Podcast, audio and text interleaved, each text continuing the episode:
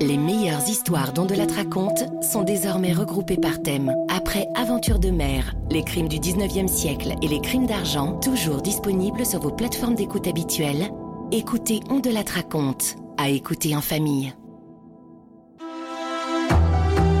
On de la raconte. Christophe Ondelat.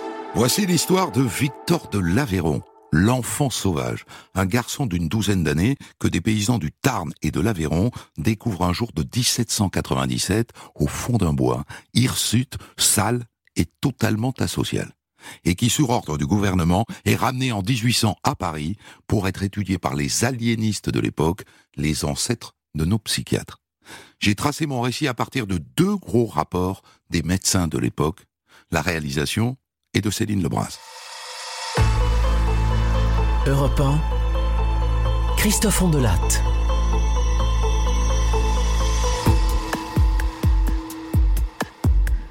Pour ne fâcher aucune susceptibilité, en vérité, c'est dans le Tarn et pas dans l'Aveyron qu'on entend pour la première fois parler de cet enfant sauvage qu'on appellera Victor, dans un gros bourg de montagne qui s'appelle Laconne.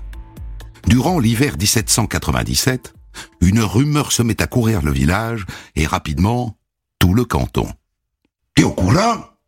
Il paraît que dans le bois de la bassine, on a vu un gosse complètement sauvage, nu comme un ver.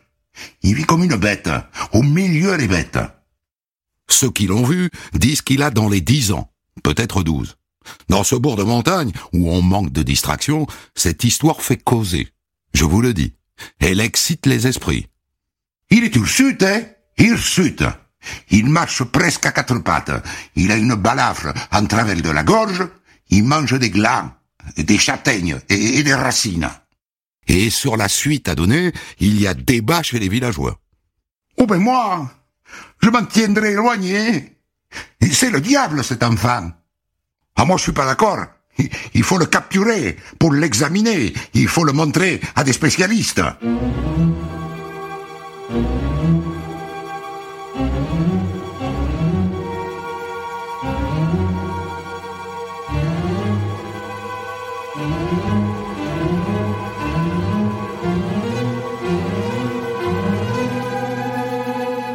La curiosité, évidemment, finit un jour par l'emporter sur la peur. Et donc à l'été 1799, on décide de le capturer. On mobilise des bûcherons, des paysans volontaires, on prend aussi des chiens, des chiens de chasse, habitués à traquer le gros gibier, et un matin, on monte une expédition.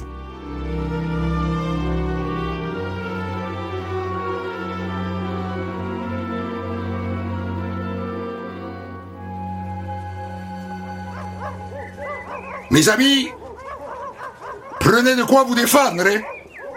On dit que l'enfant est petit, qu'il est malingre, mais il est sans doute féroce. Alors prenez vos précautions, hein Il y en a qui ont pris une faux, d'autres un fusil, et la plupart se contentent d'un couteau bien aiguisé à la ceinture. Mais ce matin-là, on le manque, et le suivant aussi. Moi je pense qu'il se cache dans les arbres. La dernière fois que je l'ai vu, il grimpait à l'arbre, comme un écureuil. Et puis finalement, un matin, les chiens le repèrent.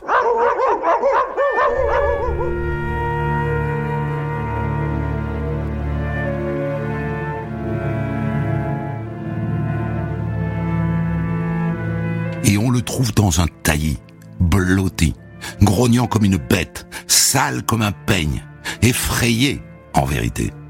Un gamin, en effet, qui au premier coup d'œil doit avoir entre 12 et 15 ans. Mais difficile de se faire une idée, il ne se tient pas droit. Il est voûté, presque bossu. Il semble plus à l'aise à quatre pattes que debout. Et donc, on le ficelle comme un rôti et on le traîne jusqu'au village. À moitié rassuré, hein, cet enfant mi-homme mi-bête fait un peu peur. Et on l'enferme dans une grange.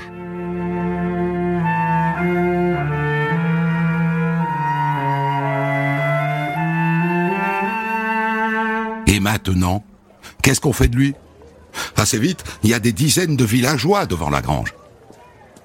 Eh bien, montrez-le-nous On veut le voir Eh oui, les gens sont intrigués.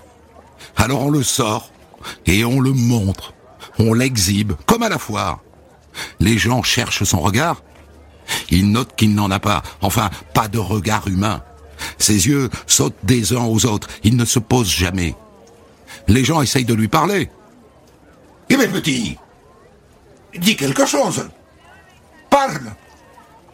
Lui répond par des grognements et des cris. Il y en a qui veulent le toucher, ils sont assez rares, hein, mais la plupart sont effrayés. Ils s'en tiennent éloignés. Et puis, il est vraiment sale. Et ça dure comme ça pendant plusieurs jours. C'est l'attraction du canton. Les gens viennent en charrette de tous les villages alentours.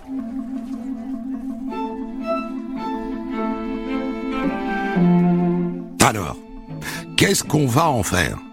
On ne va pas le garder dans cette grange jusqu'à la fin des temps. Et donc on décide de le confier à une veuve du village, une brave femme, qui d'entrée est un peu gênée par cet enfant au bord d'être un homme qui a la bistouquette à l'air, comme on dit. Et donc après l'avoir lavé, elle décide de l'habiller, de force. Il l'a mort. Elle va faire le tour du village en montrant sa main. Il l'a mordu. Brave femme. Elle veut lui faire manger de la viande. Elle veut lui redonner des forces. Alors elle pose l'écuelle sur la table. Mais lui, il ne bouge pas. Alors comme il se tient par terre, elle pose l'écuelle sur le sol. Il n'y touche pas non plus. Il reste dans son coin. Il est terrorisé. Et le lendemain matin, il n'est plus là. Il s'est enfui.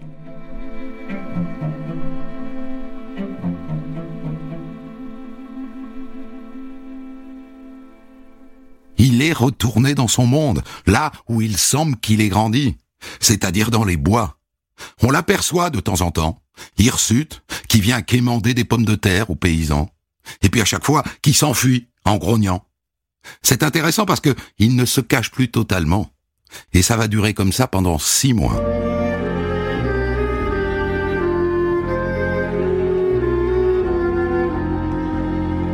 Puis le matin du 8 janvier 1800, vers 7 heures, il se présente de lui-même dans la maison d'un teinturier près du village de Saint-Cernin, dans l'Aveyron, tout près de Laconne en vérité, mais dans le département voisin de l'Aveyron.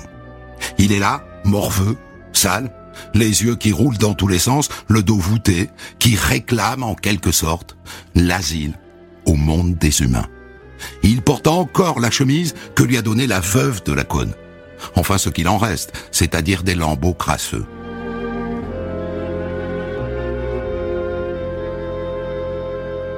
Le taturier, évidemment, prévient les autorités et débarque à Saint-Cernin le commissaire du gouvernement, Constant Saint-Estève, une sorte de sous-préfet.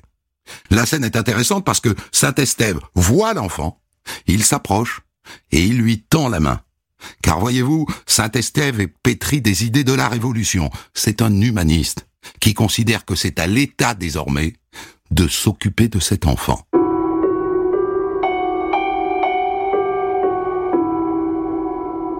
Et il décide donc de l'amener à l'hospice de Saint-Afrique, qui accueille entre autres les orphelins.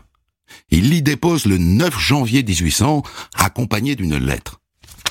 Je fais conduire, citoyen, dans votre hospice, un enfant inconnu de 12 à 15 ans qui paraît sourd et muet de naissance.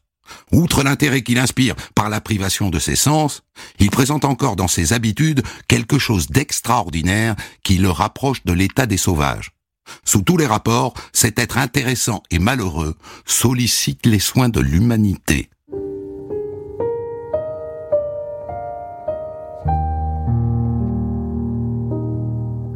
D'accord.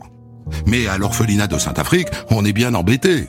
Des enfants difficiles, on a l'habitude. Des qui se battent pour un oui ou pour un non, des qui manquent de s'égorger pour un regard, on sait ce que c'est. Mais des comme lui, on n'en a jamais vu.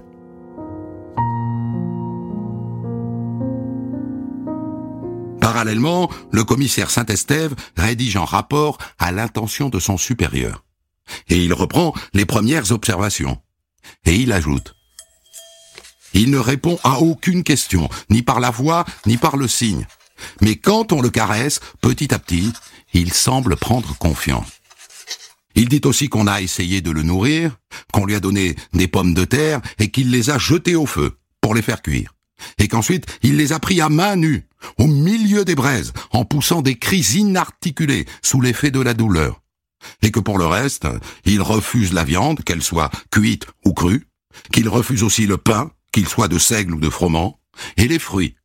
Il dit enfin qu'on a voulu lui faire boire du vin, et qu'il l'a rejeté, mais qu'en revanche il a bu de l'eau à la cruche.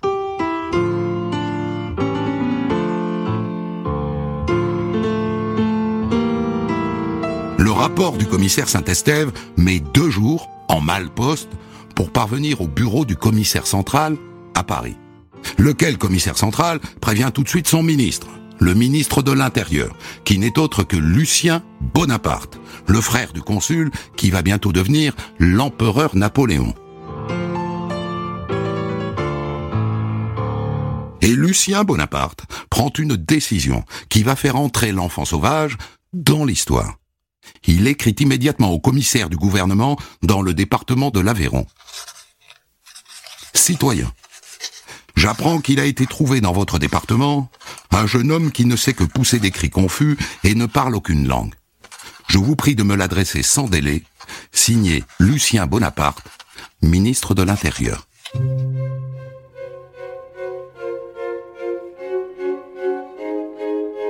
Dès que l'ordre du ministre parvient dans l'Aveyron, l'enfant est transféré dans un hospice de Rhodes. Et un curé, un curé de Paris, l'abbé Bonneterre, qui mène des recherches sur l'origine de l'homme, vient le chercher lui-même à Rhodes. En se disant c'est une chance. J'ai là un homme qui n'a rien appris des autres hommes. Un homme primitif en quelque sorte. Un homme des origines.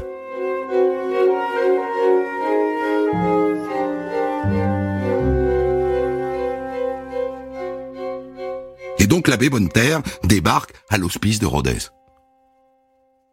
Bonjour, messieurs. J'ai là une lettre du ministre de l'Intérieur qui demande que vous me remettiez l'enfant sauvage que vous avez recueilli. Et il embarque l'enfant dans une voiture à cheval. Direction la capitale. Et le voyage est long. Et dès le premier jour, l'enfant se couvre de boutons, de pustules. La vérole, comme on dit à l'époque. La varicelle, en vérité, dont il guérit assez vite. Preuve qu'il est de constitution très solide.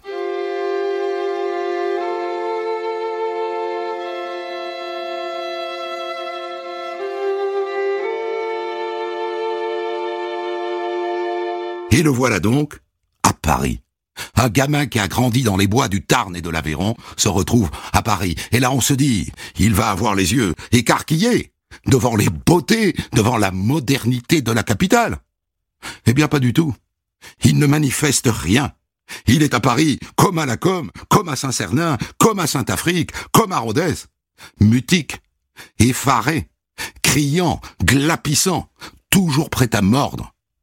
Il ne sait pas encore que c'est ici, à Paris, que sa vie va basculer.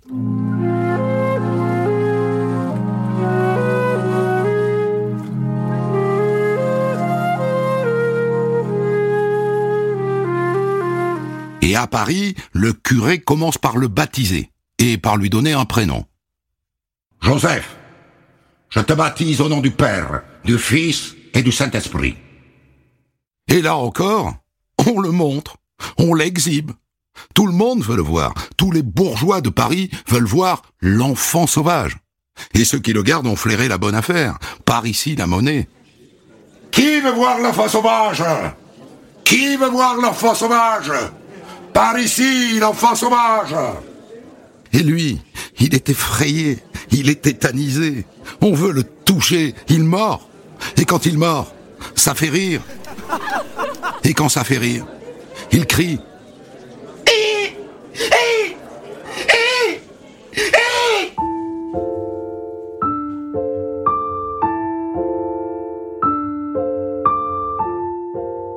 Et quand il crie, les voilà qui reculent effrayés. C'est un spectacle pitoyable. Si c'est pour ça que Lucien Bonaparte l'a fait venir à Paris, franchement, à quoi bon? D'autant plus qu'au début, on le loge à l'hospice des sourds-muets, et que les autres pensionnaires se moquent de lui, le martyrisent. Et puis comme il est maigre comme un clou, on retrouve cette obsession de le nourrir, à tout prix.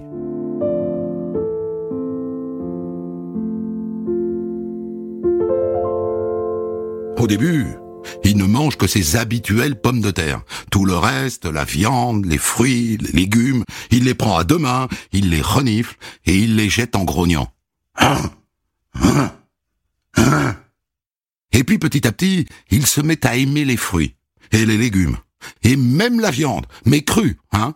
Quand elle est cuite, et encore plus en ragoût, il la balance par terre, ce qui désespère la dame qui est chargée de ses repas. Pour ce qui est des boissons, on veut une fois de plus lui faire boire du vin, et de la bière, et même de l'eau de vie. C'est la culture de l'époque, que voulez-vous. Un homme, ça boit de l'alcool. Mais il refuse tout. Il n'accepte que l'eau et le lait.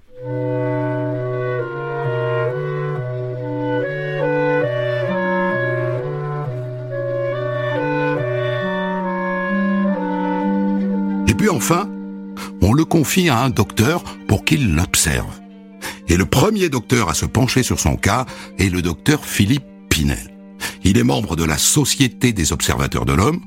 C'est un ponte de l'époque, un aliéniste, on dirait aujourd'hui un psychiatre, qui se trouve être lui aussi originaire du Tarn et qui dirige les asiles d'aliénés de Paris à l'Hôtel Dieu, où l'on soigne tous les malades mentaux de la capitale. Enfin, soigner, c'est un grand mot. À l'époque, à l'Hôtel Dieu, on pratique trois sortes de soins. Le bain glacé, dans lequel on plonge les fous pour les ramener à la raison. La saignée, pour faire partir le mal par l'écoulement du sang. Et la purge, qui consiste à provoquer une colique ravageuse pour laver l'intérieur. Mais ne prenez pas pour autant le docteur Pinel pour un monstre. Hein. Pour son époque, c'est un humaniste. C'est l'un des premiers à dire qu'il ne faut pas entraver les malades avec des chaînes qu'il faut tenter de les comprendre, qu'il est possible de les soigner par ce qu'il appelle un traitement moral. Il a inventé, en quelque sorte, le docteur Pinel, la psychothérapie.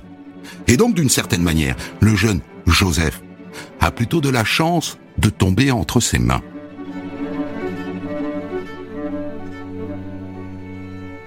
Et donc le docteur Pinel décide de pratiquer sur lui toute une série de tests. Il a remarqué que l'enfant ne prononce qu'un seul son, le son O.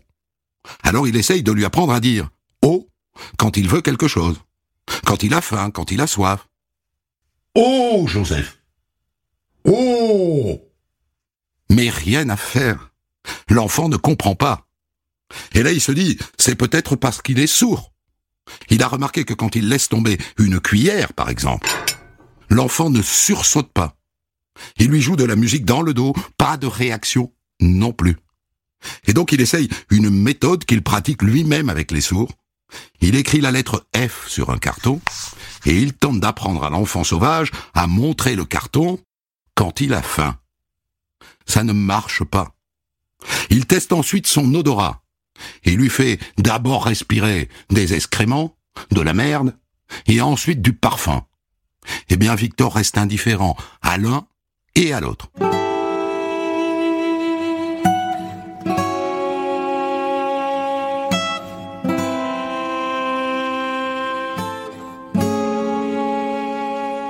Et le temps passe, et le gamin ne sait toujours pas ouvrir une porte, ou monter sur une chaise pour accéder à la nourriture qui est placée sur une armoire. Et finalement, le docteur Pinel rend un diagnostic. Voyez-vous, je pense que ce Joseph est idiot. Hein? Il n'est pas devenu idiot. Il est idiot de naissance. Et c'est sans doute pour cela qu'il a été abandonné par ses parents. Dans les bois.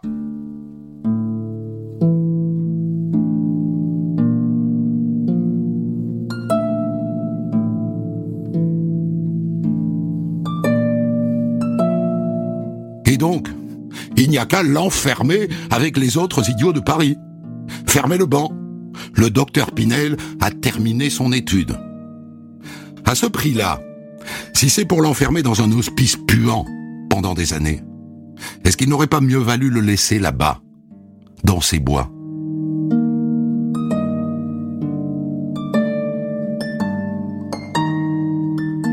Mais heureusement, un autre médecin s'intéresse à lui et il n'a pas du tout le même avis que son confrère.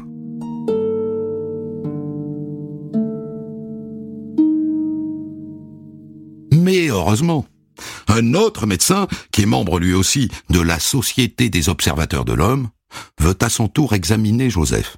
Il s'agit du docteur Jean-Marc Gaspard Itard, qui est un spécialiste des sourds-muets, qui est un pionnier en vérité de ce qu'on appellera plus tard l'otorhinolaryngologie.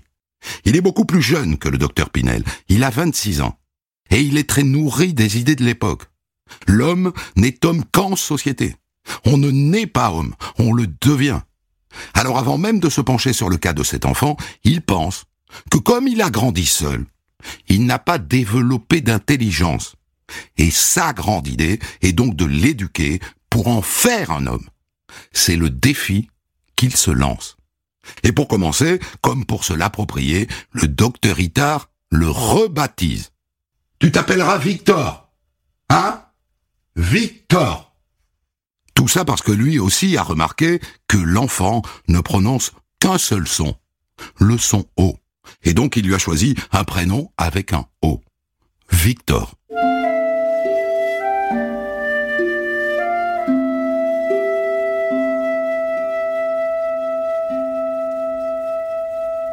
Il donne à Victor des jouets. Et pendant des heures et des heures, avec une patience infinie, il lui montre comment on joue. Regarde, Victor. Regarde cette charrette comme c'est amusant. Tu vois? Elle roule. Regarde, Victor, regarde. Mais Victor, manifestement, s'en fiche royalement. Victor? Regarde, une épée. Ah ah, chevalier, je vous défie. Ah ah ah. Toujours aucune réaction. Tiens, Victor, regarde, un tambour. Ça ne l'intéresse pas. Pire que ça, dès que le docteur Itard a tourné le dos, Victor fracasse les jouets contre les murs, et même une fois, il les jette au feu.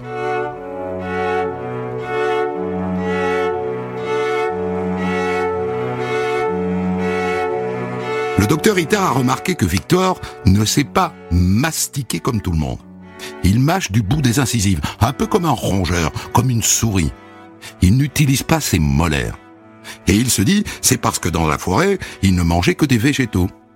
Alors il lui donne un oiseau mort, un serin. Victor prend l'oiseau, et il lui arrache les plumes, il l'éventre avec les ongles, il le renifle, et il le jette. Comme on dirait aujourd'hui, c'est pas gagné. Mais le docteur Itard est un ambitieux, et il est jeune, il a du temps devant lui. Et donc il ne baisse pas les bras. Il engage une gouvernante, Madame Guérin, et il obtient au passage du gouvernement une pension de 150 francs par an pour la payer.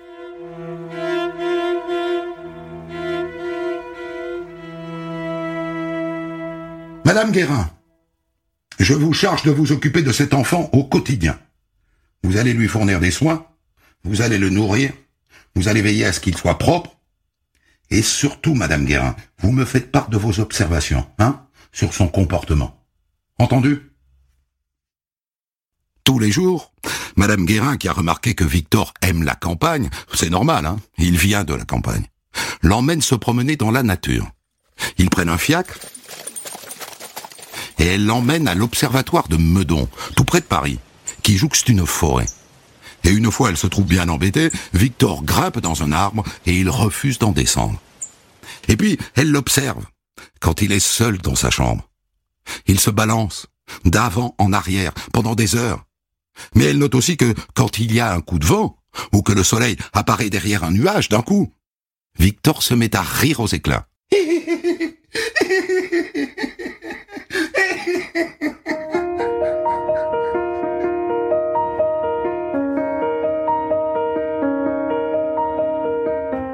jour, à son réveil, Victor s'aperçoit qu'il neige. Il bondit dans le jardin en poussant des cris et il se roule dans la neige, sans donner une minute l'impression d'avoir froid. C'est intrigant ça. Comme il est intrigant qu'il prenne à pleine main un tison dans le feu. Le docteur Itard observe sa pomme de la main. Il note que pourtant son épiderme est fin et velouté. Alors, c'est peut-être qu'il lui manque de la sensibilité nerveuse. Pour le vérifier, il lui met du tabac dans le nez. Il n'éternue pas. N'importe qui aurait éternué, mais pas lui.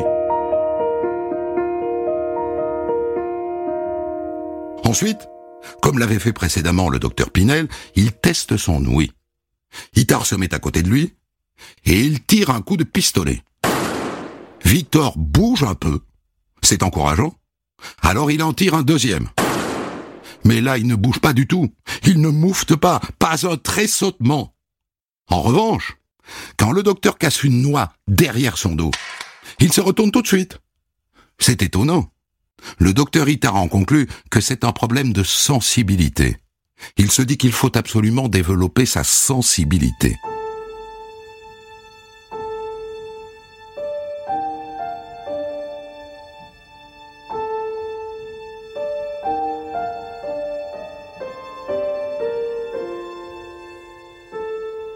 Pour commencer, il veut lui apprendre la chaleur. Il demande qu'on l'habille chaudement, qu'on lui mette de la laine et de la fourrure, qu'on entretienne en permanence la cheminée dans sa chambre, et que, en plus, on lui donne tous les jours un bain chaud de trois heures. Eh bien, ça marche, figurez-vous. Victor, désormais, n'aime pas le froid. Quand il va au bain, par exemple, il teste l'eau dans le baquet du bout des doigts.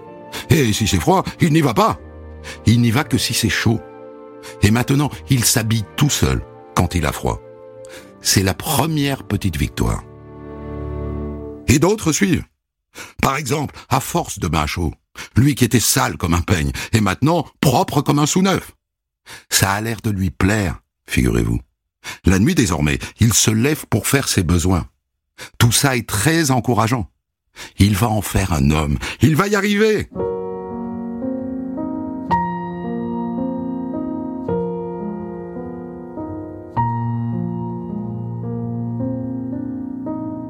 Et donc, encouragé par ce premier résultat, le docteur Itard ordonne à Madame Guérin, en plus des bains chauds, de lui frictionner la colonne vertébrale et de le chatouiller au bas du dos.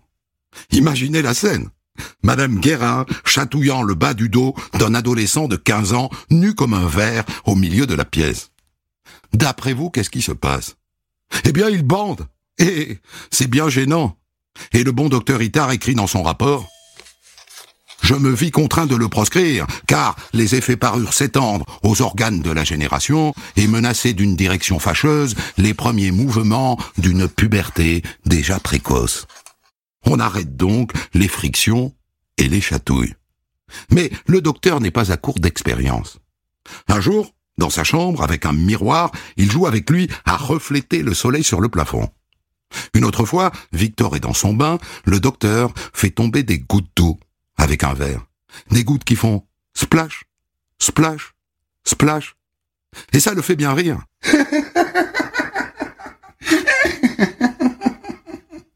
Itard écrit que ça le fait se réjouir à l'ivresse. Il y a des progrès.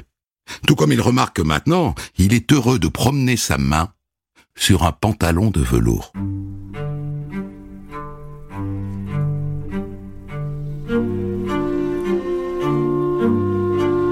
Signe de progrès. Un jour, Victor a un rhume, un bon gros rhume, et il enchaîne avec deux bronchites. Il est malade.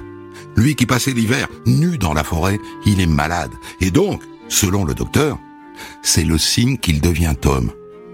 Une autre fois, au restaurant, il emporte caché sous son manteau un plat de lentilles volé à la cuisine. Et ça aussi, c'est considéré comme une victoire. Victor a découvert le plaisir des bons plats.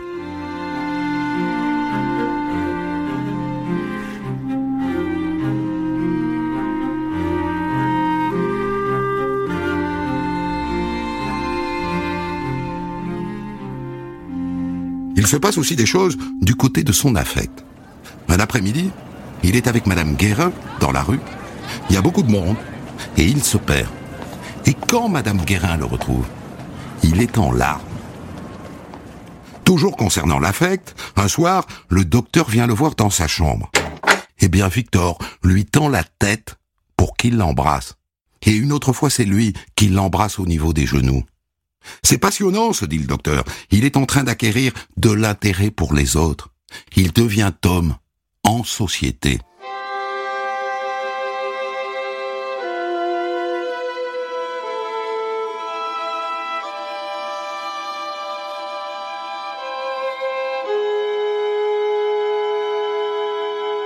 Et maintenant alors? Et si on lui apprenait à parler?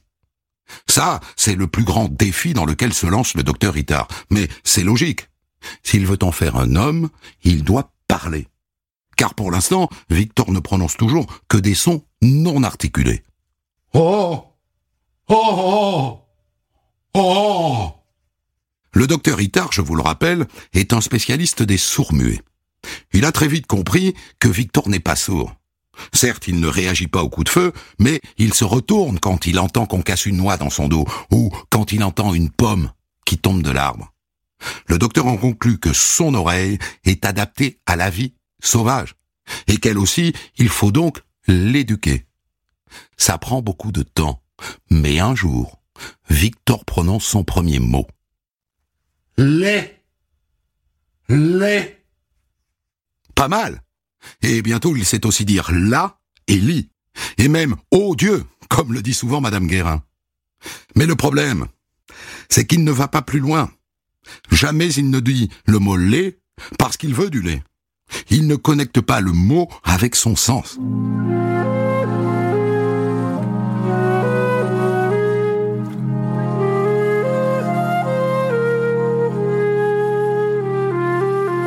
Mais le docteur Itard ne lâche pas l'affaire. Il veut maintenant lui apprendre à lire. Et pour cela, il fait venir un jeu de lettres en métal. Et il commence par lui faire classer les quatre lettres du mot lait, puisque c'est le seul mot qu'il sait prononcer. L-A-I-T. Il y arrive. Il s'en souvient. Mais une fois de plus, ça ne va pas plus loin. Jamais Victor n'a l'idée d'écrire le mot lait quand il veut du lait. C'est le grand échec du docteur Itard. Il y a des progrès tous les jours, mais Victor ne parle pas et il ne parlera jamais.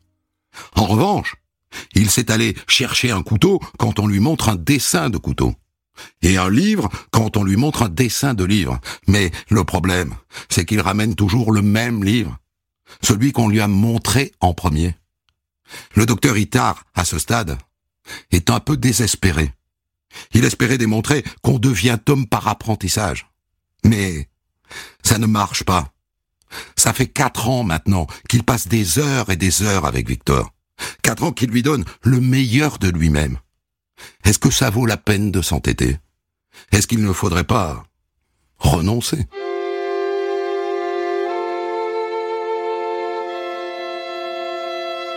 Je vous l'ai dit, à la base, le docteur Itard a une démarche généreuse. Et d'une certaine manière, Victor a eu de la chance de tomber sur lui. Parce que si on avait écouté le premier médecin, le docteur Pinel, il serait à ce stade enfermé à l'asile, comme tous les idiots. Grâce au docteur Itard, Victor a connu la douceur d'un foyer. Il est bien traité, il mange à sa faim. On le promène, on s'occupe de lui.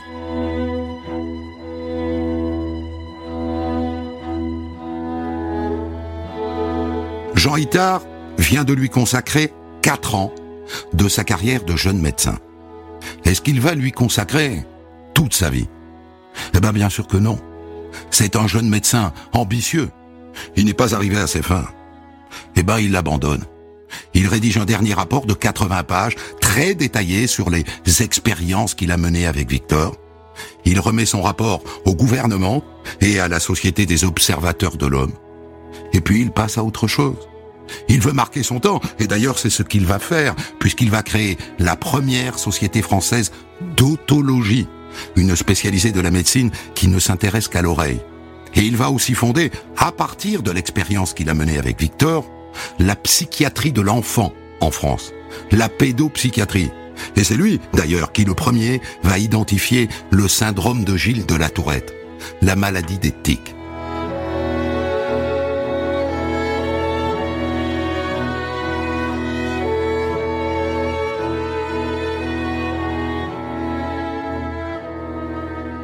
On ne sait pas grand-chose de la vie de Victor à partir de l'année 1806, date à laquelle le docteur envoie son dernier rapport au gouvernement et se désintéresse totalement de lui.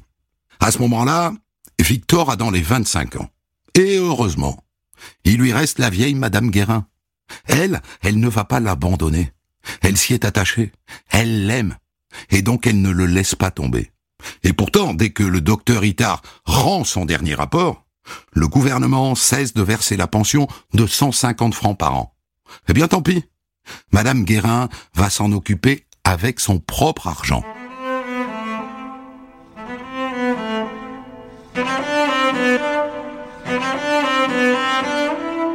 Ils s'installent tous les deux dans un couvent délabré, rue des Feuillantines, près de l'hôpital du Val-de-Grâce.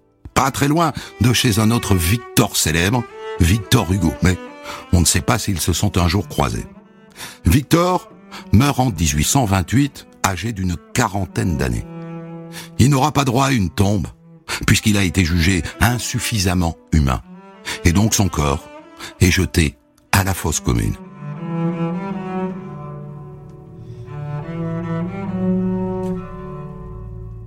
Je vous laisse avec vos interrogations, que je partage. Victor était-il vraiment un enfant sauvage? Rien n'est moins sûr. L'hypothèse du docteur Pinel, selon laquelle il aurait été abandonné par ses parents parce qu'idiot, est assez probable. On a pensé à l'époque qu'il vivait dans la forêt depuis tout petit, qu'il avait grandi au milieu des bêtes. Mais en vérité, on n'en sait rien du tout. Quand les paysans de Laconne l'aperçoivent dans le bois de la bassine en 1797, il n'y a peut-être que depuis quelques semaines. Et de quoi pouvait souffrir Victor s'il n'était pas un enfant sauvage? On pense évidemment à une forme d'autisme ou à une psychose de l'enfance.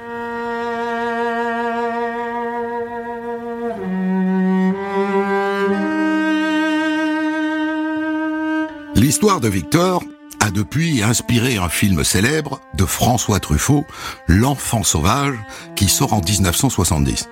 Bon, Truffaut a un peu réaménagé cette histoire hein, et simplifié les choses, mais tout y est, disons dans le désordre.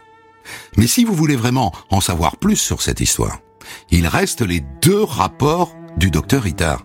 Parce que ça, c'est un des miracles joyeux d'Internet. Vous les trouverez sans aucune difficulté, en PDF et gratuit en plus. Découvrez l'histoire du jour dont de la raconte à 14h sur Europe 1 et dès 6h du matin en podcast.